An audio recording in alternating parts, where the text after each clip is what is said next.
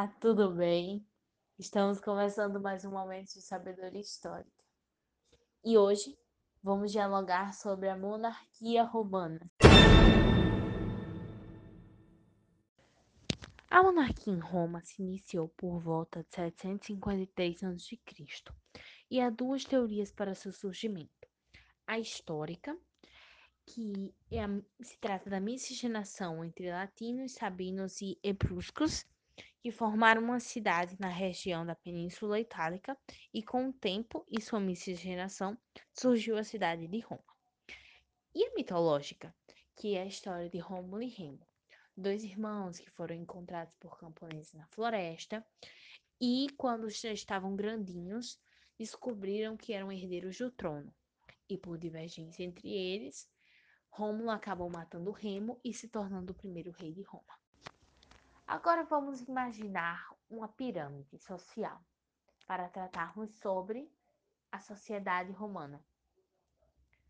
No topo estavam os aristocratas e os patrícios, que eram donos de terras, faziam parte da elite e eram descendentes dos latinos. Logo abaixo vinham os plebeus. Os plebeus eram livres e não tinham direitos políticos.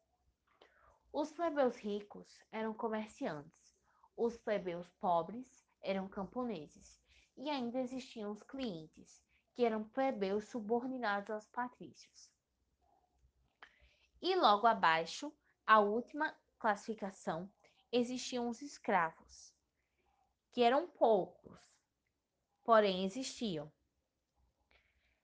Os escravos se tornavam escravos ou por dívida ou por serem prisioneiros de guerra. Mas se é uma monarquia, há de existir um rei, não é mesmo? Bem, houveram sete reis no total. O primeiro, como eu já disse, foi Rômulo, e o último foi Tarquínio, o sobrinho. Mas o que, que eles faziam no reinado? Os reis atuavam nas funções executivas e judiciais do reinado.